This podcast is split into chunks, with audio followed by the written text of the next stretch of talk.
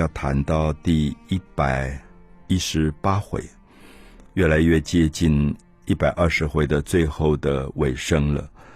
那我们在进入到八十回以后，一直提醒很多的读者如何去阅读《红楼梦》的结局，因为这个结局很多的学者目前都公认，它并不是原作者所写的。所以可能是原作者的部分的残稿，加上后来的人补写、改写、凑集起来的一个东西。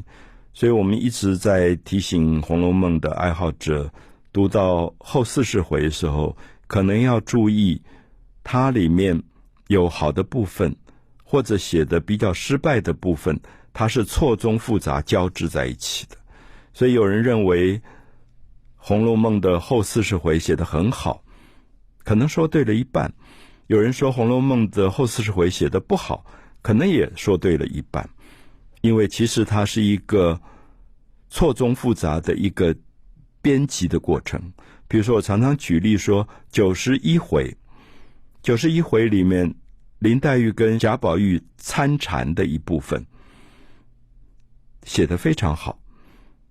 我甚至怀疑，会不会是陈委员这个出版商真的在书摊上找到了部分原作者的残稿啊？因为那一段写的非常好。可是到九十二回，你就立刻发现贾宝玉跟王熙凤的女儿乔姐教训说如何读《女孝经》，如何读《烈女传》，里面讲到江后脱簪戴罪，就觉得怪怪的，因为。贾宝玉从来不是这样的人。第一个，贾宝玉从来不会摆出一个长辈的感觉，因为乔姐叫他叫叔叔、二叔，他是叔叔，他要跟侄女教训。可是宝玉个性根本从来不是教训别人的人。第二个，贾宝玉从来不喜欢儒家的这种很有一点伪造、虚伪的道德的东西。那《女孝经》《烈女传》是非常。儒家的这种虚伪道德的作品，而他竟然侃侃而谈，跟乔姐说《女孝经》如何，《烈女传》如何，里面所有的细节都在讲。这个时候，我们就觉得九十二回其实写的很不好。所以，因此我们就会发现说，补写的作者当然很努力的在接着要把整个小说有一种统一性，可是他的统一常常是情节的统一。比如说，我们现在讲到第一百一十八回，一百一十八回一开始讲到了贾家最小的一个女儿贾惜春。大家记得，这个贾家贾宝玉有四个姐妹，长姐叫贾元春，嫁到皇宫里做了妃子；二姐贾迎春是一个二木头，呆呆的、笨笨的人很好，后来嫁给孙绍祖。活活被孙少祖折磨而死啊！就孙少祖有那种家暴的虐待倾向的。那第三个是贾探春，就嫁到海江，就是她的公公是在海边做大官的，所以她就嫁得很远。那惜春现在就在一百一十八回就讲到这个最小的一个贾家的女儿惜春，她从小就对佛很有兴趣，她想出家。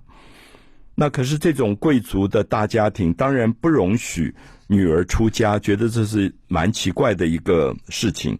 那么，所以他跟王夫人、邢夫人就争执了很久。一百一十八回，终于大家同意，因为惜春的个性非常非常的拗，他就说要出家就非要出家，所以大家后来就劝他说：“好吧，答应你出家，可是第一个你不一定要剃头发啊，就觉得。”一个贵族女孩剃了头发，怪怪的。第二个，你也不经不一定要到庙里。我们家里这么有钱，这么大的房子，我们就弄一个房子当成你的庙，你在里面修行可以吗？好，所以这就解决了一个问题。那大家就觉得惜春要出家，很多人都哭。我想今天如果家里有个女儿要出家，很爸爸妈妈大概很难过。可这里很有趣，就贾宝玉忽然哈哈大笑，就是他想起。第五回的时候，他就做梦，喝醉了酒，做梦到了一个太虚幻境。他读了很多这个家族女孩子的命运的签，这些诗句，大家记得有一个就是讲惜春的。然后他就念出了这首诗：“堪破三春景不长，姿衣顿改昔年妆。可怜绣户侯门女，独卧青灯古佛旁。”就他当年看到这句话，说有一个公侯的女儿，然后改变了衣服，最后出家，然后一辈子就青灯古佛，就做了尼姑。他当时根本就不懂那什么意思，因为他读的时候，席春大概只有十岁、十一岁吧，很小。可是现在他恍然大悟，说原来所有的事情都是天注定，就早就已经安排好，这个女孩就是一定要出家的。所以他忽然哈哈大笑，就在所有人哭的时候，觉得悲哀的时候，他觉得生命原来是一个宿命。所以这里慢慢进入到《红楼梦》的这个结局。那么第一部分。就讲到了惜春的出家。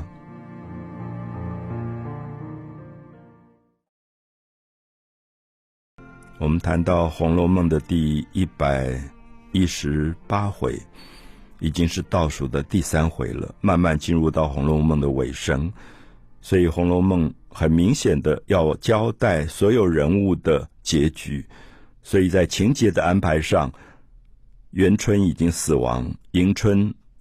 也因为家暴死亡，探春远嫁，那么最后一个贾家的女儿贾惜春就走向了她出家的命运。所以我跟很多朋友讲到说，《红楼梦》一开始第五回就把所有人物的命运的结局全部用诗句表现了。所以我们刚才念到贾宝玉能够哈哈大笑，恍然大悟，面对。生命的最后的有点像悲剧的收尾的时候，他哈哈大笑的原因是因为好像是恍然大悟，就是原来可能在他十岁、十二岁的时候，他已经知道这个家族所有人的下场，可是当时他读不懂，现在发现每一个人的下场原来都已经应验了，而现在他的这个妹妹贾惜春要出家了，果然是可怜绣户。侯门女，一个公侯的女儿，独卧青灯古佛旁，就是他当年读到的诗句，他现在忽然读懂了。读懂有意义吗？因为事情也不会改变。所以我常常跟朋友说，如果我们相信宿命，我们在庙里抽签，然后那个庙里的签讲的是我们未来会发生的一个下场跟结局，那。我们能够预防吗？能够改变吗？因为结局如果是宿命，它就不会改变。那早知道跟晚知道的意义差别又在哪里呢？所以我想，《红楼梦》结尾讲到惜春这一段，可能会让大家有很多的感慨吧。那当时王夫人、邢夫人也觉得这个心疼的最小的女儿要出家了，那劝她不要剪头发。劝他不要到寺庙，还是留在家里找一个房间当成庙，就在那边修行。可是要有人伺候他，因为他毕竟还是一个公侯的一个女儿，所以就问他的丫头彩萍啊，说你们哪一个人愿意跟小姐一起修行？那其实丫头都不愿意，不愿意的原因是说，她出家要做尼姑了，我们服侍她，不是我们也变尼姑吗？就变小尼姑。可这个时候就有一个人自愿站出来说。我愿意陪他修行，就是林黛玉的丫头紫娟，因为林黛玉已经死亡了。紫娟跟林黛玉的感情非常的好，她觉得林黛玉走了，她本来就已经看破人间的繁华，她也觉得她应该跟着林黛玉一起走。可是现在她就得到一个机会，说既然惜春要出家，没有人愿意跟她修行，那我来跟她修行吧。这个时候，林黛玉的这个丫头表现出来这种忠诚，贾宝玉。也在那边赞叹啊，就是贾宝玉变成一个很奇怪的表现，就是他觉得惜春的出家、紫娟的修行好像都是命中注定，然后他也觉得人最后走向一个了悟这件事情，其实没有什么不好。我想这里很重要的观点就是说，我们今天如果一个父母自己家里的男孩要去做和尚，女孩要去做尼姑，大概这个父母还是会阻挡。甚至觉得这是不好的事，甚至会大哭。可是《红楼梦》在贾宝玉的眼睛里看到这些出家的时候，他觉得是非常好的事。他觉得是生命到了最后可以了悟了。然后我们也看到《红楼梦》一百一十八回的中段，写到了一个很久没有出场的人物，叫赖尚荣。我不知道细心的读者记不记得这个角色。我在《红楼梦》的围城中第五集当中写到了这个人物，就是贾府在飞黄腾达、富贵荣华的时候，他们家里有很多的管家。那有一个赖妈妈是第一代，赖妈妈后来生了一个儿子叫赖大，就变成贾府的大管家。然后到第三代就生了一个儿子叫赖尚荣，可是因为是三代在贾家做奴隶的，所以贾家也对这个家族赖家特别的好。所以等到赖尚荣出生以后，因为奴隶就是有卖身契的，就第一代做奴隶，第二代也继续做奴隶，第三代也继续做奴隶。可是因为这个家族已经跟贾府之间关系非常好，所以贾府就很仁慈，就免除了。赖尚荣的卖身契，让他跟贾家的孩子一起读书。后来赖尚荣读书也读得不错，就考试，然后也就做了官，外放到外面去做县官。所以那个时候，我们在讲到赖妈妈的时候，讲到这个老太太很高兴，还特别去跟贾母磕头，觉得这个孙子今天终于有出头的一天。然后在一百一十八回就写到一件事情，就贾政扶着贾母的灵柩棺材。要回乡去埋葬的路上，刚好碰到了河道拥挤，所以没有办法走很快。可是带着路上的交通费不够了，所以知道赖尚荣在附近做官，就写了一封信说：“可不可以借我五百两银子，让我们可以度过这个难关？”结果赖尚荣竟然回信说他也很穷困，所以他只包了五十两。就贾政就大怒，就觉得说我对你们一家三代这么厚恩，而你现在在做官，我跟你借五百两还没有说要，你只拿个五十两来打发我，就把五十两银子退回。那么也有点让你感觉到赖尚荣忽然变成了一个忘恩负义的人。那可是我在《围城中》里特别提到，这个人物是不是一定是这样的个性，还是改写者的人误解了原作者的意思？其实非常。耐人寻味。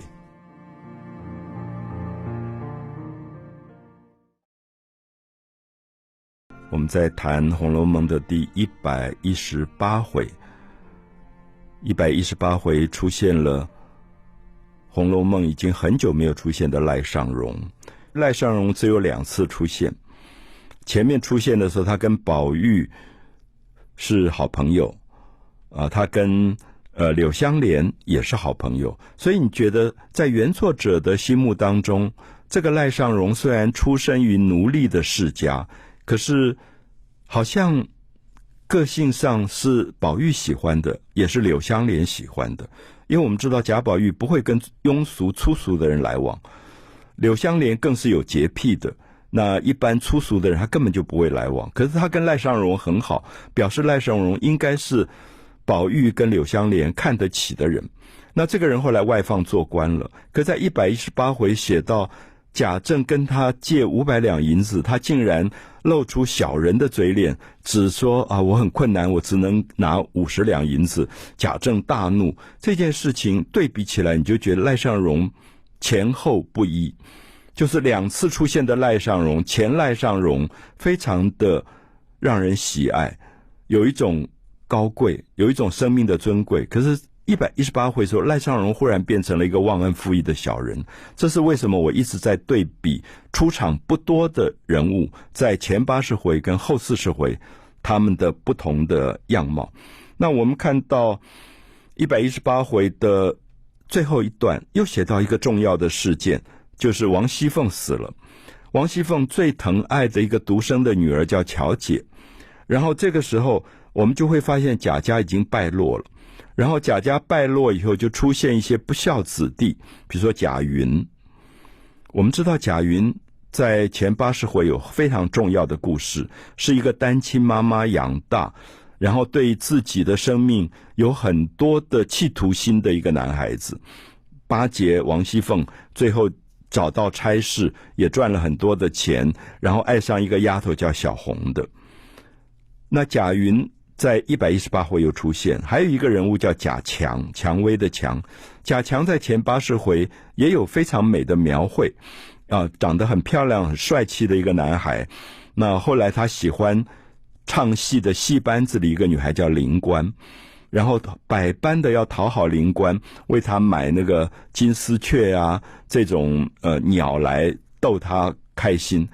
然后在一百一十八回，贾云、贾强竟然变成了一个像诈骗集团一样，他们觉得这个家族败落了，没有钱。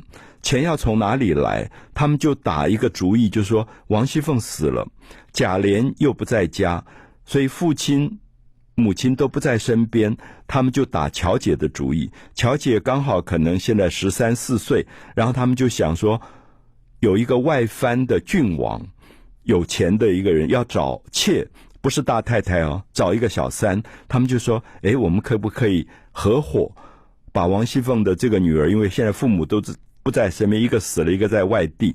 我们把它卖给这个外藩的郡王，然后赚一笔钱。他们就去找王仁，那王仁就是王熙凤的兄弟，所以是乔姐的亲舅舅。所以这个王仁也是一个很糟糕的一个人。所以几个人就合伙，等于是人口贩卖一样，要把乔姐贩卖给这个有钱的郡王。你看到这一段的时候，王仁本来就。